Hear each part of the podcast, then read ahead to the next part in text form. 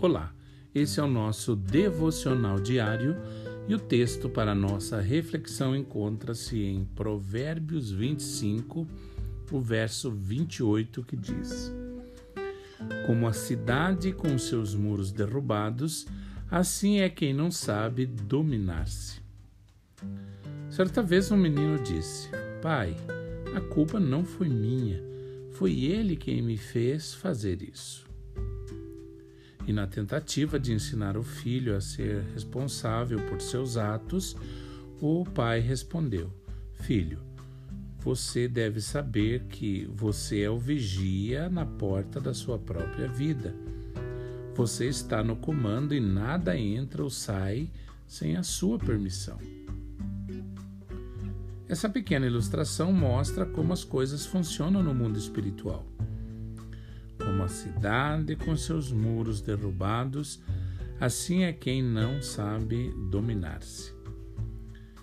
Uma pessoa que não sabe controlar suas emoções, pensamentos e atitudes é como um guarda que não protege a sua cidade, e então ela se torna alvo fácil dos ataques do inimigo.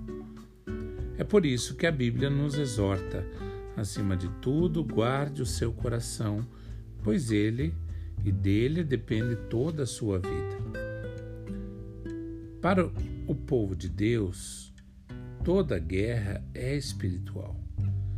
Se você tem passado por duras provações na área sentimental, financeira, social ou sexual, a batalha deve ser ganha espiritualmente.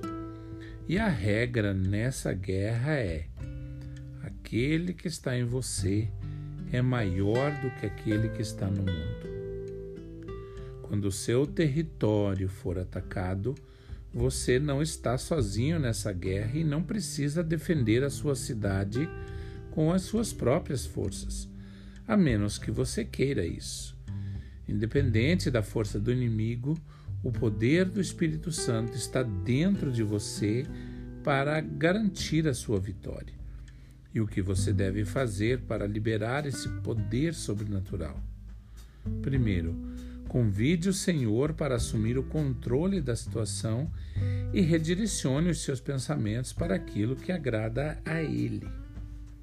Romanos 13, verso 14 diz: Revistam-se do, do Senhor Jesus Cristo e não fiquem premeditando como satisfazer os desejos da carne. Segundo, o Espírito Santo não irá te controlar à força, mas ele te ajudará a controlar a si mesmo, resistir às tentações, dominar as suas fraquezas e conquistar a vitória. Gálatas 5:22 diz: "Mas o fruto do espírito é domínio próprio". Que você tenha um excelente dia.